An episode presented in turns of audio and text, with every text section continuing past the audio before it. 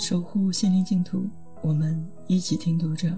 这里是读者电台，我是主播乐活漫记，每晚九点欢迎收听。此刻我在美丽的北京向您问好。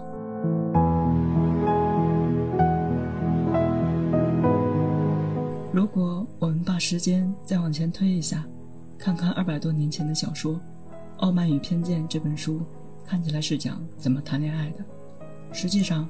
讲的是婚姻和财产的问题。这本书开头第一句话是：“这是一条公理，一位有钱的单身汉必然想要拥有一位太太。”英国人喜欢反讽，说出来的话未必是表面上的意思。意思，这句话就是反讽。班内特一家有五个闺女，班内特太太整天为女儿的婚事发愁，所以他坚信，有钱的单身汉必然想要一位太太。实则不然。是班尼特太太总想把自己的女儿嫁给一个有钱人，为什么呢？按照当时英国的长子继承制度，班尼特家的地产必须由男丁来继承。家里没有男丁，班尼特先生的侄子柯林斯就可以继承地产，田地能给这一家人每年两千镑的收入。所以，对于班尼特一家来说，女儿的婚姻是头等大事。这种继承法一直到一九二五年才废除，所以。我们看唐顿庄园，爵爷一家还是面临这样的问题。说起来，这都是二百多年前的事。浪漫情怀的逐渐养成，妇女对教育的渴望，女性职业生涯的实现，都让自由婚配的可能性加大。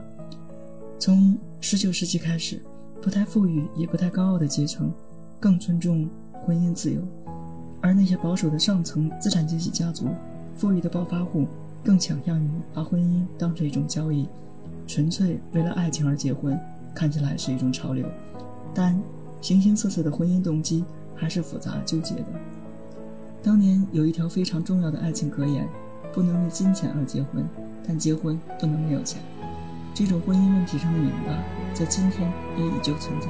一方面，我们说爱情万岁；一方面，我们说门当户对；一方面，我们说一个人挣钱，一个人花，这样最自由；另一方面，我们谈婚论嫁的时候，也要看看房本上写着谁的名字。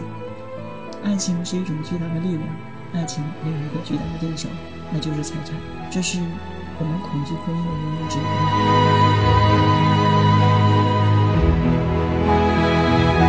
读者电台今天的分享到此结束，更多收听敬请关注。